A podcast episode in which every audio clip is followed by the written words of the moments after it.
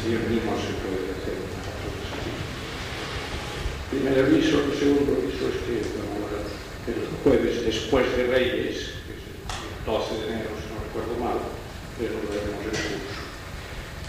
Y por otra parte, también quiero decir que está anunciado, es que la guardia y está anunciado que joven o mesiano que mañana aquí en la capilla de la Mesiana a las 8 menos cuarto hay una con celebración eucarística con Pablo López Castellón, ¿eh? y tienen devoción y posibilidad de hicieron. También digo que Editorial Balmes ha publicado un libro que está ya impreso, está recuadernándose y mañana ya seguramente se podrá encontrar incluso en la librería. ¿eh? que son una colección de artículos de Cataluña cristiana, ¿eh? un pleno electoral. ¿eh? Hi ha una joventut que espera. Són 30 articles de Catalunya cristiana en català publicats. Editorial va un recurs com molt bonic, eh? de López. Comienzo de nuevo el tema donde lo habíamos dejado.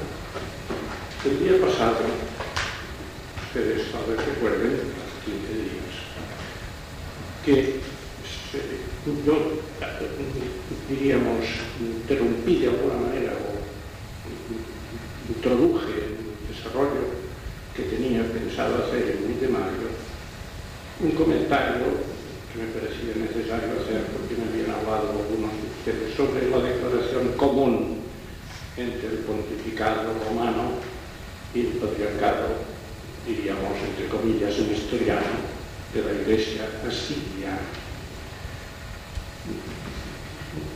Tomo una cosa porque vamos a partir de ese, de ese tema, venía también en matemáticas que estábamos tratando, pero quiero decir ahora lo siguiente. Yo para, también para dar razones de, de menos escándalo, porque hay gente que se escandaliza de estas cosas, que sin llegar a unirse del todo se tomen declaraciones conjuntas y parezca conciliarse terminologías discrepantes. No hay tal cosa, ya lo traté de explicar.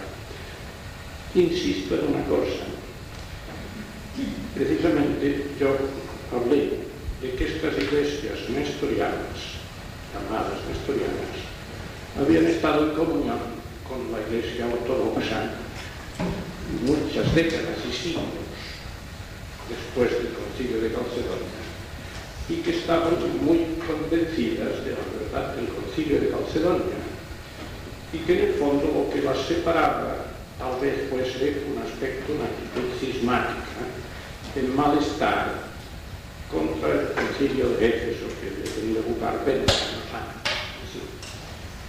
Tomemos el tema doctrinalmente es muy importante. Y para tomarlo voy a una cosa. Yo les dije, y cité a un historiador muy documentado, estudio sobre el patriarcado bizantino, un historiador inglés muy culto en historia eclesiástica, George Every, que dice que las iglesias asirias habían estado en comunión con la iglesia de Constantinopla, estando esta en comunión con el Papa Romano, durante todas las primeras décadas del reinado justiniano, que era el siglo VI. Lo cual quiere decir que mucho de y que aceptaba Macedonia, aunque no aceptaba eso. y que no era claro que tuviese una cristología, nestoriana en el sentido herético, ¿eh? que no atacaban a una Unión Pues bien, acabo de leer un dato del revelador también, está muy bien escrito, pero hay una laguna de, de, de, de información en la revista Palabra, conocida, ¿no? En el número de diciembre, dice la Iglesia Siria de Oriente camina hacia la comunión con Roma. Entonces explica la historia de esta escuela, de esta iglesia en Siria, y dice que Nestorio había negado Jesús, el hombre, Jesús en cuanto hombre fuese el Hijo de Dios y que María fuese Madre de Dios, que separaba lo humano de lo divino.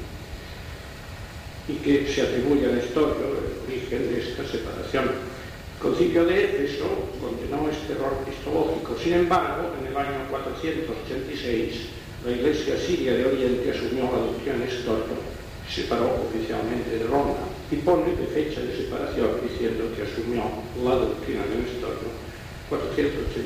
Pues bien, es absolutamente cierto que después, mucho después, estaba en comunión con la Iglesia de Constantinopla, precisamente el año 426 se separó de Constantinopla en el momento en que Constantinopla se separaba de Roma, porque el patriarca Casio, apoyado por un emperador que hacía esta política para favorecer la sumisión de Egipto al imperio, el patriarca Casio negaba Calcedonia. Y al negar Calcedonia en Constantinopla, Constantinopla se separaba del Papa de Roma y también se separaba de la Iglesia, diríamos, nestoriana de Oriente. Y cuando se restaura la comunión entre Constantinopla y Roma, los asirios, los sirios orientales, el norte del Eufrates, el Irán, que decirán Persia, se vuelven a unir con Constantinopla, estando Constantinopla unido con Roma. Lo cual quiere decir que el hecho es complejo, es complejo. Yo ya les dije, hace muchos años que estoy convencido, lo había encontrado en Pío XII enseñado y me lo había inculcado el gran teólogo sobre la encarnación carmelita catalán Bartolomé María Xiberta, uno de los mayores teólogos del siglo XX en todo el mundo, que aquí es nombrado a veces, pero que es poco seguido. Ferviente ciriliano, y me orientado en estudio sobre Cristo en un par de conversaciones que tuve con ellas, pero, con él, pero muy orientadoras, que me dio pistas de estudio y manera de trabajar las cosas. Pues bien, yo siempre he dicho que los llamados monofisitas no son monofisitas, sino que son cirilianos fervientes que creen que Calcedonia rechazó la doctrina de Éfeso y de San Cirilo. Son cismáticos que creen que la Iglesia romana y la Iglesia ortodoxa es herética. Creer que es herético, que no lo es, es un cisma. No es que ellos profesen creen que la profesamos nosotros.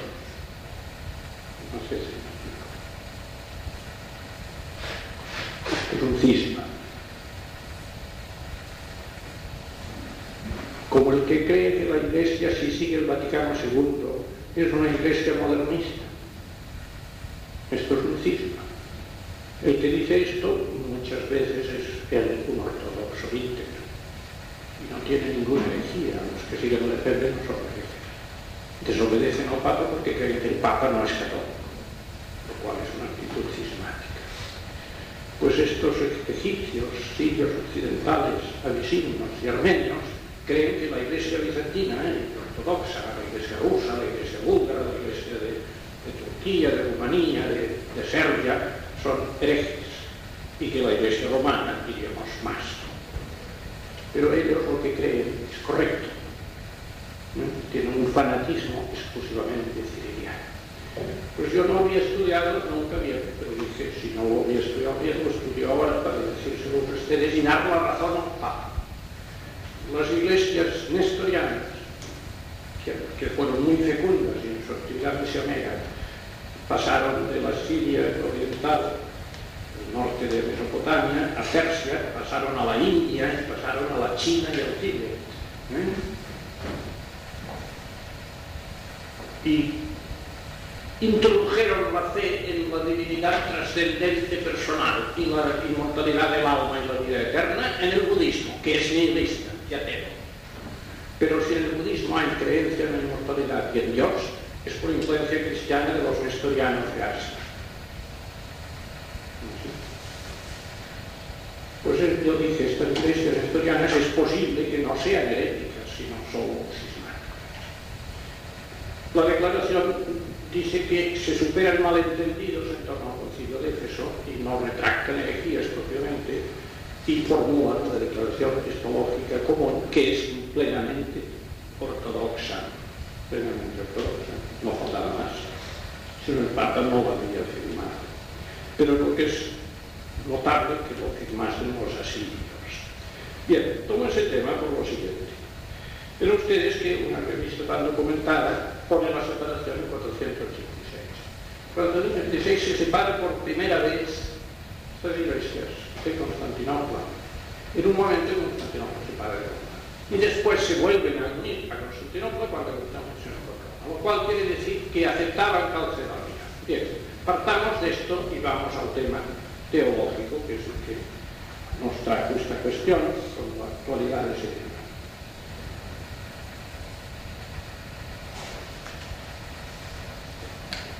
El problema en toda esta cuestión es el siguiente.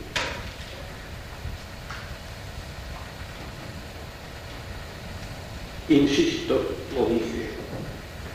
Creer lo que definió Éfeso y creer lo que definió Calcedonia es creer que el Hijo de Dios se ha hecho hombre y que el Verbo se hizo carne. Si el Hijo de Dios se hace hombre, Jesús no es un hombre que existiese con independencia del verbo divino y sobre el cual el verbo bajase después posarse en él y tomarlo de instrumento. Porque entonces Jesús no sería el Hijo de Dios, sería un hombre en el cual habitaría privilegiadamente el Hijo de Dios.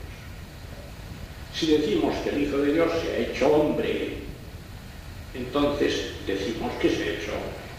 Y por tanto que este Jesús de Nazaret, que ahora llaman el Jesús histórico, eh, no hay otro más que este Jesús histórico, que, que va a ser Este Jesús histórico, que históricamente es nacido en Nazaret, que sus vecinos llaman el hijo del carpintero o el carpintero, este Jesús histórico, como recordaba Juan Pablo II hace poco en un documento muy claro, este Jesús histórico, es la segunda persona de la Santísima Trinidad.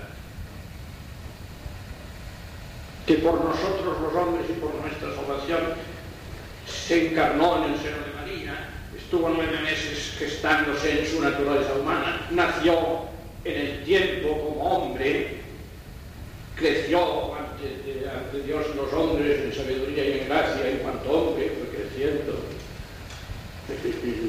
hizo de carpintero, sintió sed, fatiga, anduvo, entró en relación con gente, fue escupido, azotado, bofeteado, calumniado, etc. Fue crucificado y murió. Y resucitó al tercer día. Es la segunda persona de la Santísima Trinidad que nace de María. Esto es lo que define Éfeso, que el que nace de María es el Hijo de Dios que se ha hecho.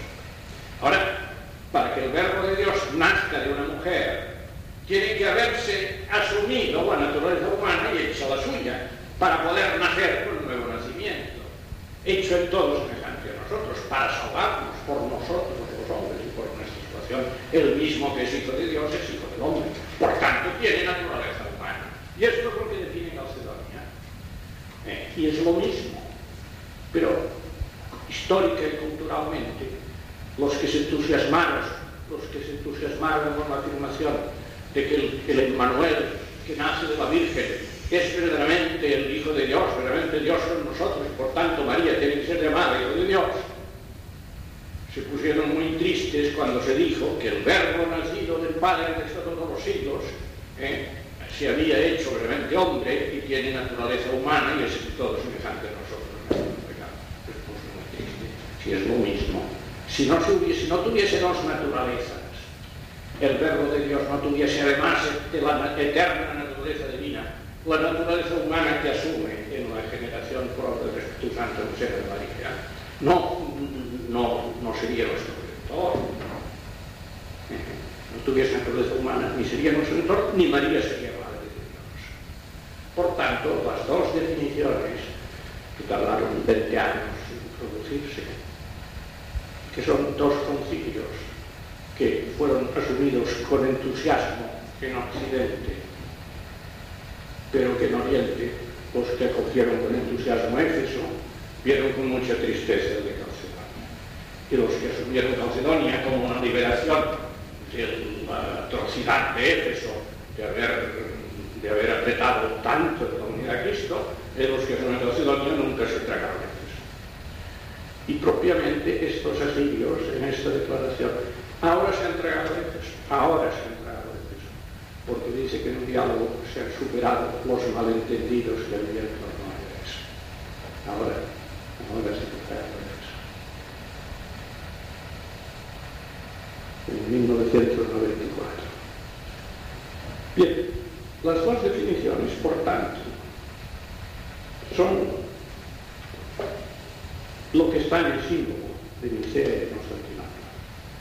Creo que el Dios de Dios, nacido del Padre en el cielo de los siglos, por nosotros los hombres y por nuestra salvación bajó de los cielos y por obra del Espíritu Santo encarnó de María Virgen, etc.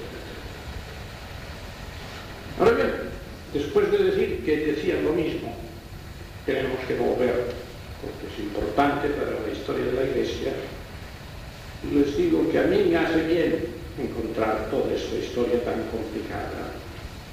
Me hace bien. Porque como decíamos en Esquerra de la gracia no actúa nunca fuera de la naturaleza.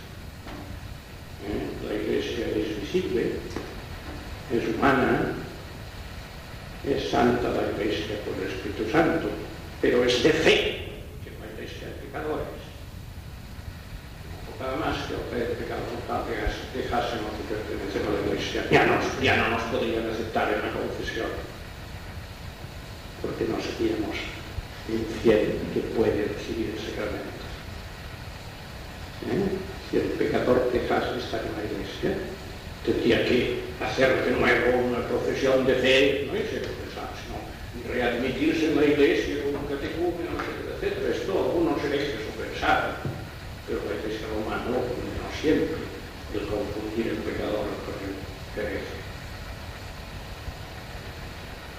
En la Iglesia es de fe que hay pecadores. Es importante este dogma de fe, porque no sabemos si el sacerdote que nos confiesa, el párroco que celebra misa o el obispo que nos gobierna está en gracia de Dios. Esto no lo sabe nadie, ni él mismo, porque como no sea por revelación divina, no sabemos o esperamos en su misericordia y que Dios nos coja confesados, como decían antes, o si no nos haga sentir contrición antes de morirnos. No el hecho de nuestra santidad personal no pertenece al misterio salvífico. Son los santos canonizados después de muertos. La Iglesia nos dice que son santos. De los demás no lo sabemos. Y si para obedecer al Papa, al obispo, ¿eh? o a un concilio ecuménico tuviésemos que estar convencidos de la santidad de los miembros que votan aquella definición dogmática, ¿eh? estamos perdidos.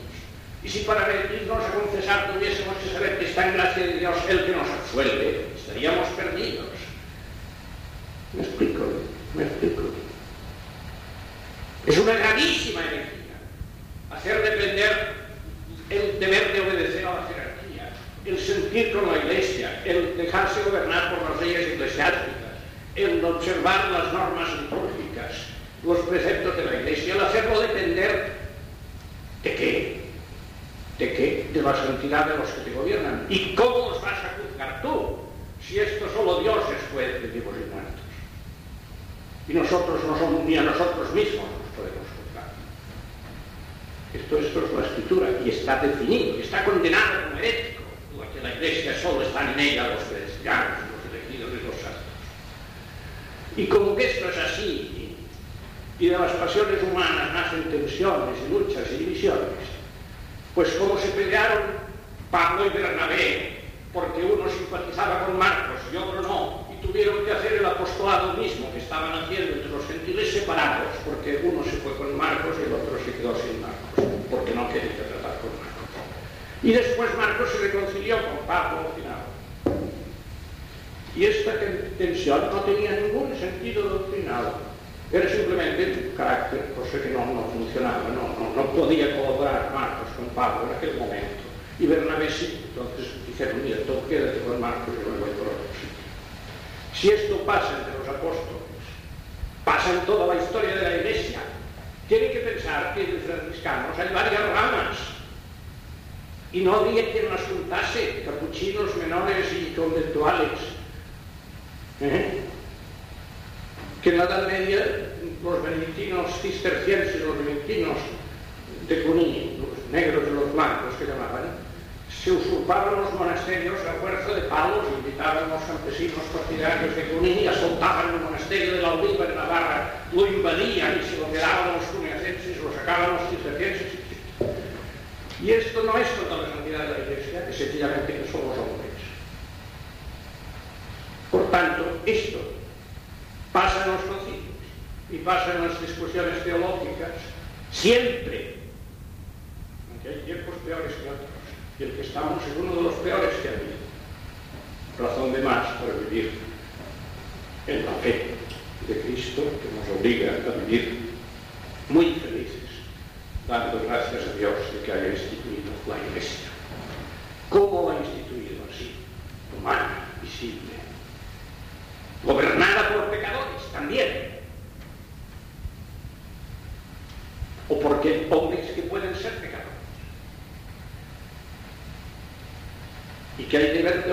no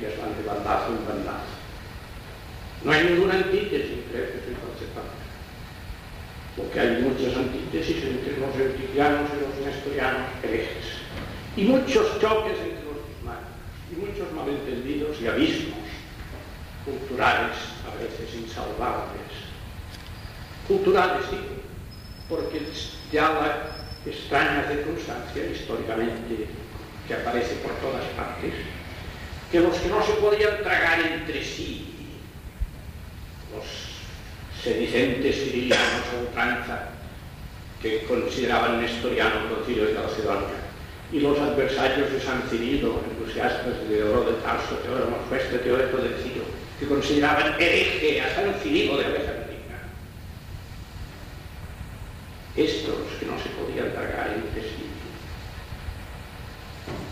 que peleaban en Siria y en Palestina en unos y otros, a la iglesia ortodoxa que aceptaba Éfeso y Calcedonia, la consideraban una cosa griega, del imperio romano, y ellos se consideraban otra cosa. Decían esto es cosa de los, del imperio romano, y nosotros no somos. ¿eh? Había un patriotismo egipcio en un sitio y en otro un patriotismo asiático, un patriotismo siríaco y un patriotismo egipcio, que hizo que gran parte de estas iglesias tan fervorosas,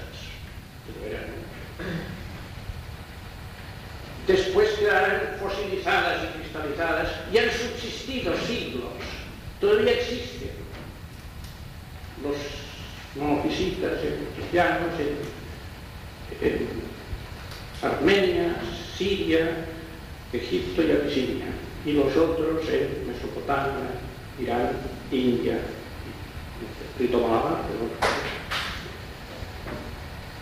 y habían estado en China y en Tíbet. Estas iglesias tan fervorosas y expansivas entonces se fosilizaron y gran parte del mundo egipcio, siríaco y de los sirios del norte que había estado dominado por la hostilidad a Bizancio y a Roma, nutrida en estas tensiones, después se volvieron musulmanes. Y desde luego recibieron entusiásticamente la invasión musulmana como venganza contra el imperio. ¿Me explico, verdad? Creo que las cosas son así. Y la definición dogmática, no obstante, se ha mantenido está ofrecida incluso para diseños egipcios y asirios, y en su día llegará a ellos la verdad. Sigamos con el proceso que va a llevarnos al quinto concilio, que es un concilio dramático, trágico. Viene precedido de cuatro actos que va diciendo no, sí, sí, no, el Papa Vigilio, hay impulso de la coacción de Justiniano, que se lo lleva a Constantinopla y le obliga a hacer una cosa, y cuando le ha parecido que tenía que hacerlo, rectifica y dice lo de nuevo. Con lo cual los enemigos de la autoridad pontificia siempre han invocado las doble variación entre dos constitutos y dos judicatus del Papa Vigilio. No tiene importancia dogmática, son actos disciplinares. Prohibía hacer una cosa que después mandaba hacer, lo cual siempre se puede hacer. Se puede prohibir el uso de una lengua en la liturgia y después mandar. Antes de que estuviese permitida la lengua vernácula estaba prohibido. Celebrar la misa como se celebra ahora, antes del Concilio Vaticano II, hubiera sido gravemente ilícito, tal como suena. Y ahora se puede celebrar en latín, sin duda, no se puede celebrar en catalán. ¿Me explico? Pues el Papa mandaba que no se la ortodoxia de Ibas o de Teodoret, o que no se juzgase un autor que ya había muerto. Mandaba. Y después lo juzgaba. Y después, bueno, la historia es muy complicada y están las historias de la Iglesia detalladamente. Lo que por fin Justiniano, por su cuenta, convocó un concilio, 553, y le hizo, por presión política, hacer unos actos. Y una vez estuvo el concilio hecho, el Papa Vigilio encontró que estaba bien. Lo que forzó Justiniano es la decisión de reunir el concilio. No lo que el concilio dijo, porque el concilio dijo lo que querían decir los obispos, que estaban muy entusiasmados con la idea. ¿Qué hizo el quinto concilio? Condenó a Teodoro de Monfuesta. Cuando el concilio le condenó, hacía casi dos siglos que había muerto.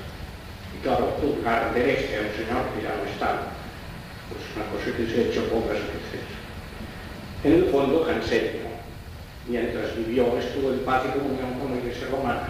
Y el libro que dio origen a la herejía jansenista está sometido a la infalible autoridad de la cátedra de San Pedro, porque era creyente de una infalidad obispo de Impres. Cornelio Jansenio creía en la infalidad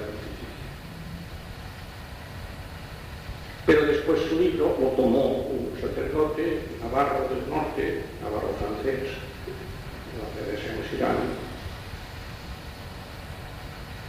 el de la montaña, y, montó sobre él, le sacó el jugo antitridentino y cuasi protestante que fue la herejía cristiana. Después la Iglesia condenó no solo las proposiciones, sino sentenció con autoridad infalible de hecho dogmático que aquellas proposiciones expresaban el pensamiento del obispo de ingreso del cual nadie ha podido decir que fuese hereje porque no se había revelado dentro de autoridad de la Iglesia. Probablemente, si Cornelio Franceno hubiese visto la sentencia pontificia, hubiese retractado las proposiciones, hubiese dicho retiro el libro y lo voy a rehacer de acuerdo con la orientación del Papa, que tenga bien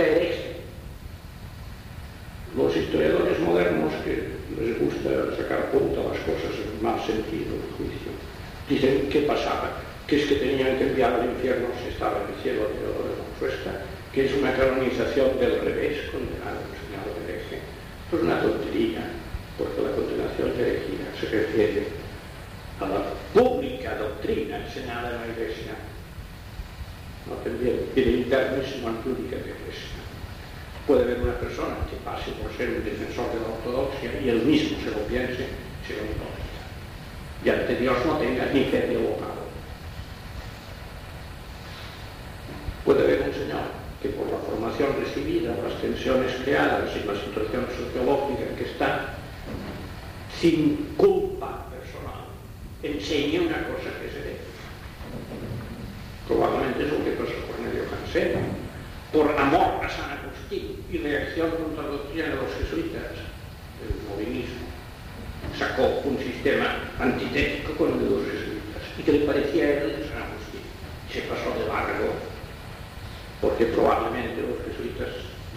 se equivocaban en algunas cosas, porque tampoco todos pensaban igual. Belarmino, el doctor de la iglesia y jesuita, me parecía que en el libro de Molina había varias proposiciones que no se podían admitir. No sé, debía decir que eran herejes, pero me parecían falsas. Pero a Cornelio Transendo le parecían herejes. Y él hizo el sistema contra los jesuitas. Y le salió una herejía. No buena de hereje esto de saber quién es culpable o no, esto es una cosa de fuero interno. Tiene gracia de Estado, si es que la ella, un confesor en el confesionario. Pero si la Iglesia públicamente en fuero externo excomulga a una persona, lo que excomulga es aquel señor en cuanto autor de la doctrina que enseña el que vemos estas, si estaba entonces en purgatorio, o estaba en el infierno ya, o estaba en el cielo desde tiempo, y que la condenación de herejía no lo aceptó. Esto es una tontería. Pero ahora dicen que hicieron una canonización al revés y se empeñaron en mandar al infierno. Esto lo y ya está. Lo cierto es que condenaron a Teodoro Y condenaron escritos de un obispo de Edesa que ponía vuelta y medio San y al concilio de Éfeso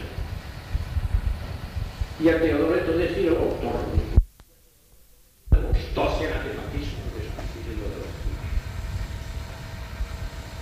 Y además formuló un sistema muy amplio de cánones con anatema, definiciones dogmáticas, muy completas sobre Cristo. Es muy largo leerlo, está que el misterio de la Iglesia, quinto concilio. Alguna cosa diremos en su momento. Pero lo que quiero decir es una cosa. Miren ustedes, ahora este quinto concilio es muy mal visto. Dicen que fue una debilidad del Papa, una cosa de la política de Justiniano, que no sirvió para nada y que se equivocó.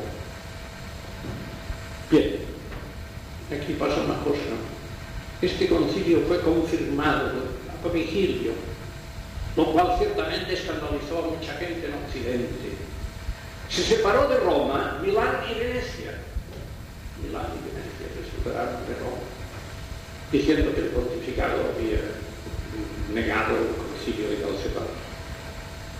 Y esto duró unos cuantos décadas y no se arregló hasta fines de aquel siglo VI, en el pontificado de San Gregorio el Grande que convenció a los obispos de, Lombardía y de Berto que el quinto concilio era conforme a Calcedonia y a los otros.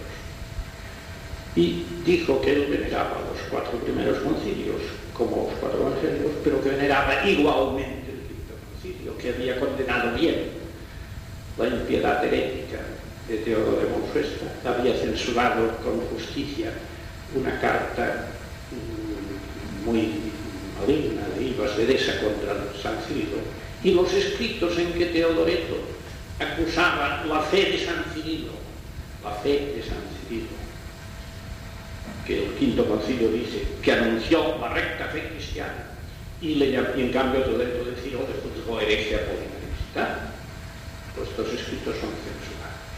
Y Gregorio, San Gregorio Magno dice que esto está muy bien, que lo confirma y que queda anatematiza al que no sienta así. Entonces los del norte de Italia, si hubiesen perseverado, que algo hubieran sido solo cismáticos, sino heréticos, se sometieron. El premio de la sumisión fue el título patriarcal para la diócesis de Venecia. Si ustedes alguna vez les extrañaron por qué Venecia se llama patriarca del arzobispo, es porque Venecia fue a fecundar y aceptó el mandato romano para honrar a la ciudad que por lo visto había comenzado a prosperar mucho acabaría siendo una de las grandes potencias del Mediterráneo cuatro siglos después. Pero de momento Roma le premió Son cosas humanas que vamos a hacer. Este quinto concilio ahora tiene muy mala prensa, pero el padre Siberta, gran teólogo, indiscutiblemente gran teólogo, dice que no hay manera de quitarlo del medio está confirmado en el sexto, en el séptimo, la Iglesia romana lo profesa, lo impuso a Occidente, exigió que Occidente lo aceptase como concilio ecuménico. Y además, si se puede decir que fracaso la política de Justiniano, ser que el concilio existiera, no se puede decir que fuese inútil desde el punto de vista dogmático.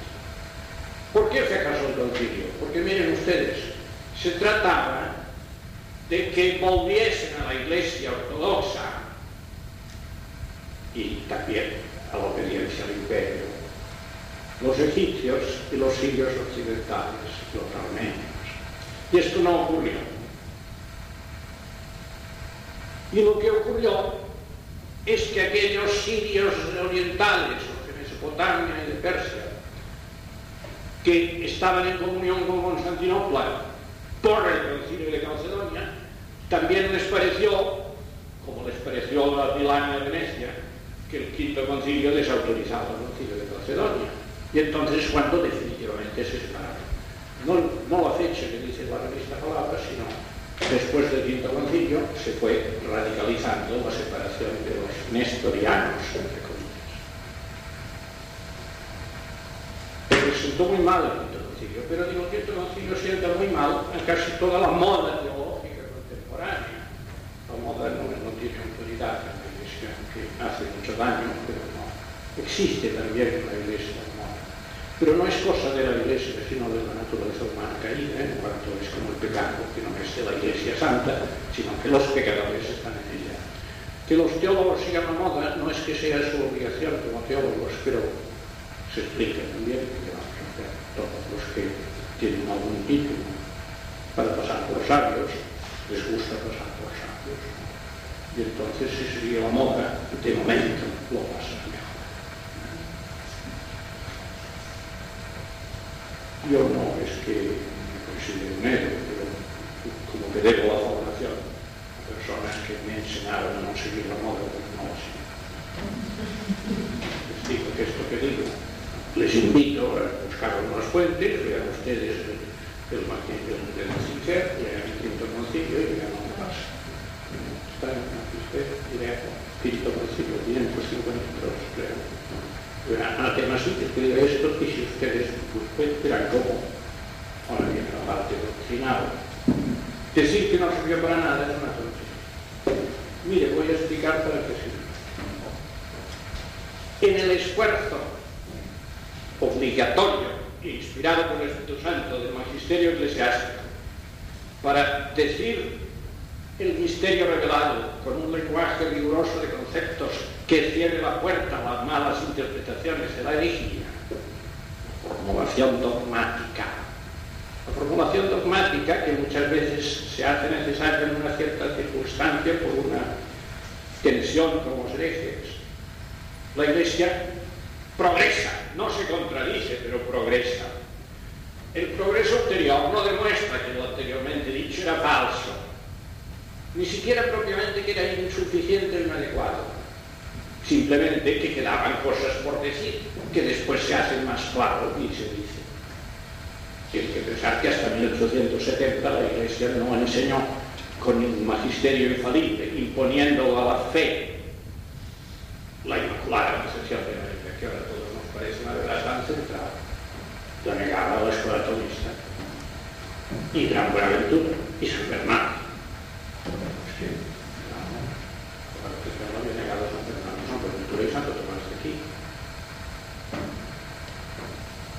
y no por capricho, sino por decir, si todos pecaron en Adán y Cristo es que nos redime, solo Cristo es el trae la santidad, todos los demás somos redimidos.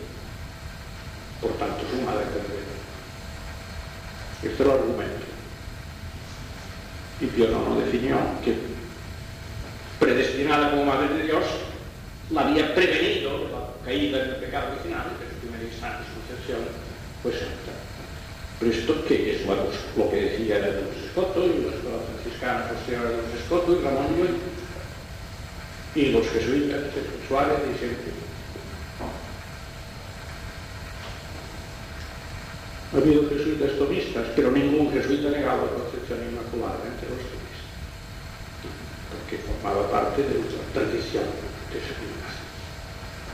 Y la tradición franciscana, desde que cuajó en Don Riscotto, siempre más escribimos Y por fin, desde la Pues, ¿qué, ¿qué progresó el dogma en el quinto concilio? Mire, voy a explicarlo de una manera. Después, en otras sesiones, primero, daremos más la parte metafísica. excepcionalmente voy a escribir dos palabras aquí en la pizarra. A ver, explicar qué pasó. Esto no está en el concilio, sino en la discusión teológica previa, hizo posible el sentido de las fórmulas conciliares. La fórmula es de Leoncio de Bizancio, no está en el quinto concilio directamente, pero es implícito. Los que negaban la Calcedonia se encontraban con lo siguiente, que los que invocaban a Calcedonia para defender al nestorianismo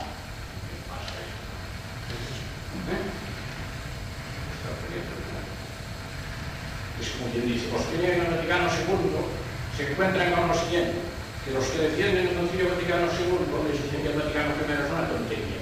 Es claro, no es una tontería. Si no está uno del FP que dice, ¿cómo no acepta usted el Vaticano II? ¿No ve usted que el Vaticano I no es una cosa estúpida? pues sí que le hemos hecho bueno. Que tengo razón yo, que el Vaticano II de los concilios anteriores o algunas sustancias. ¿Me explico? ¿Me entiendes? Pues en esta polémica soltaba lo siguiente. Decían los sedicentes calcedonitas, acusando de apolinaristas a los cilianos que estaban esto. ¿Eh? Decían, vosotros decís que la humanidad de Cristo es antipostática. Porque nosotros decimos que Cristo en cuanto hombre tiene una sustancia humana, una subsistencia humana, ¿no? Distinta del verbo. Por eso María no es madre de Dios. Pero vosotros al decir que la naturaleza humana ¿eh? es la naturaleza del verbo, que Cristo solo es uno, que no hay más que una persona en hipóstasis, la humanidad de Cristo, la, la humanidad segunda que nace de María, decís que es antipostática, o sea, no subsistente. ¿Me explico? Decís, esto es la acusación, acusación anticiriliana a los que enseñaban el Vosotros hacéis de la humanidad de Cristo una cosa no subsistente. Es una provocación de decir, no, no, no lo decimos. Entonces, ¿qué decís? Si no decís una cosa, tenéis que decir la otra, ¿no? Tenéis que decir que es hipostática, pues entonces ya nos dais la razón a los que vosotros acusáis de herejes. Subsiste la naturaleza humana, existe, luego Jesús es otro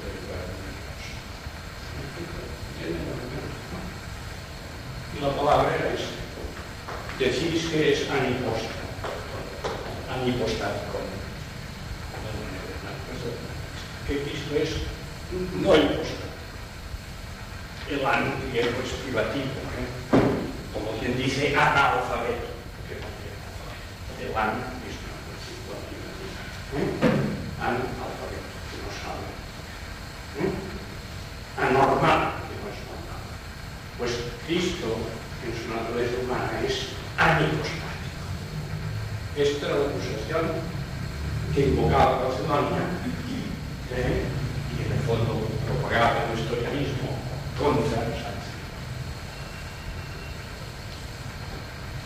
Entonces, iban a decir? Que sí que era hipostática, que es no subsistente o subsistente Cristo en cuanto hombre, ¿no? Pues mire, este señor parece un juego de palabras. Hizo él.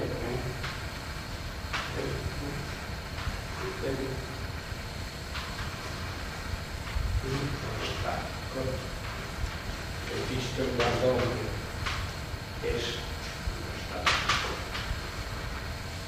Él. ¿Y qué quiere decir?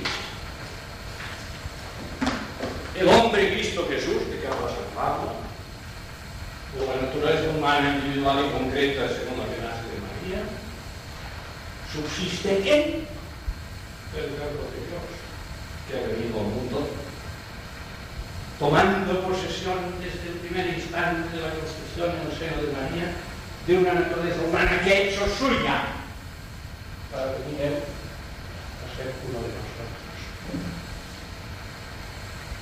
Si in lo entendiésemos como inherente, eh, diríamos en latín, inexistens, insubsistente, o sea, subsistente en, no insubsistente, no suena también privativo. ¿eh? ¿no? no se puede decir. No consubsistente o paralelamente, sino con esta terminología que explicaba su teología, muy unitarista y muy civiliana, y al mismo tiempo afirmadora muy enérgicamente de la realidad de la naturaleza humana. La naturaleza humana de Cristo existe en el verbo de Dios que la asume y la posee plenamente. Es lo que llama Fadesiberta la posesión ontológica integral de la naturaleza humana por el mismo verbo de Dios. El verbo de Dios posee la naturaleza humana. Por tanto, no se puede decir se une a Jesús. Se une a Jesús o habita en Jesús, no, sino que es Jesús. Este Jesús histórico es la segunda persona de la Santísima Trinidad, porque este Jesús histórico que nace en Belén y vive en Nazaret 30 años y que es el hijo del carpintero, tiene su subsistencia personal en el verbo. El verbo le da su personalidad. De modo que Cristo en cuanto hombre es un ser personal, que es la segunda persona de la Santísima Trinidad, en la que subsiste la naturaleza humana de Cristo.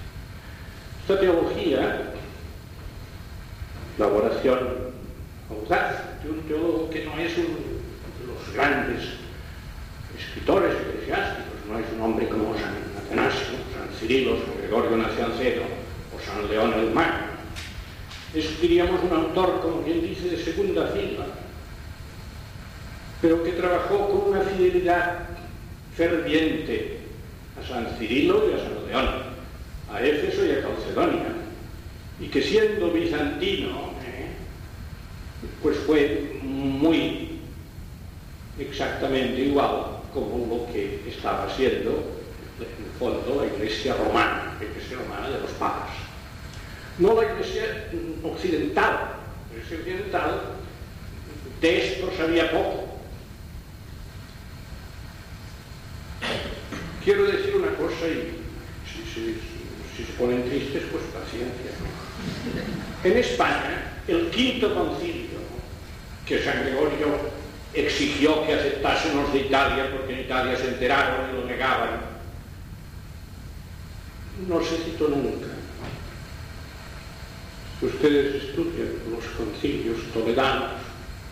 el último de los cuales fue casi en vísperas de la invasión musulmana que nunca está citado, siempre sale Nicea, Constantinopla, Éfeso y Calcefania.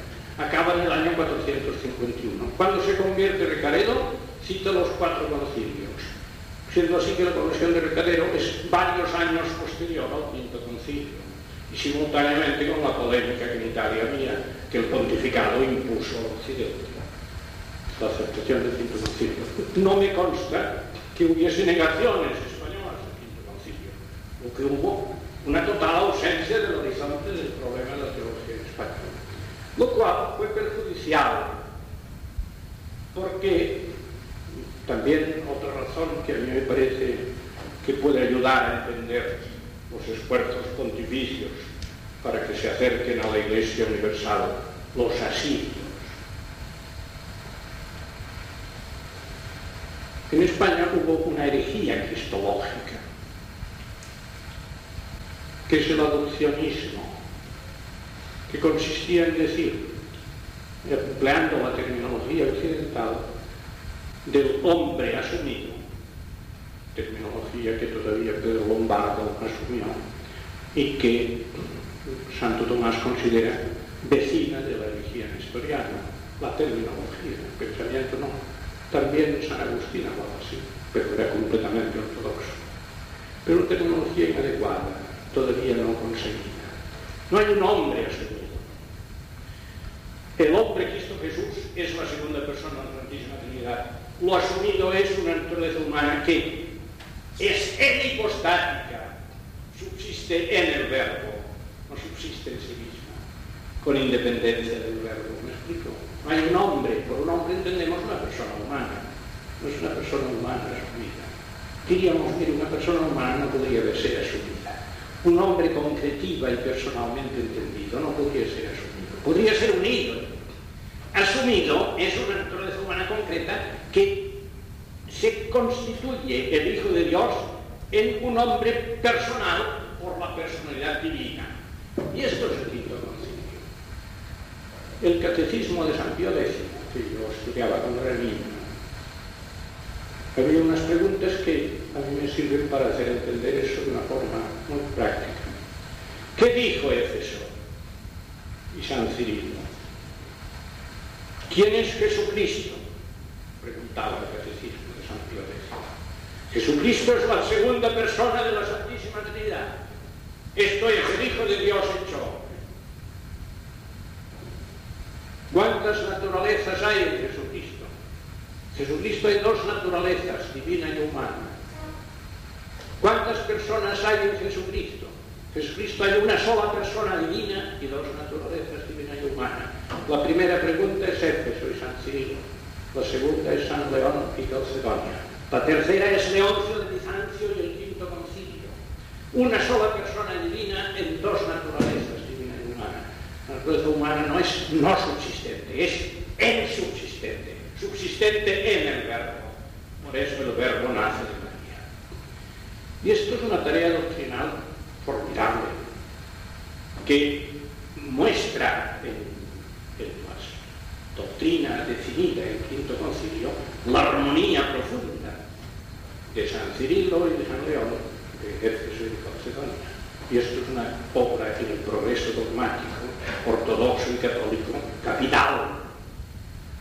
Y además yo estoy convencido que con el tiempo, precisamente, las fórmulas del quinto concilio que reafirman muy bien contra los eutiquianos la doctrina de Calcedonia y reafirman muy bien contra los sedicentes calcedonitas anticirilianos la doctrina de Éfeso.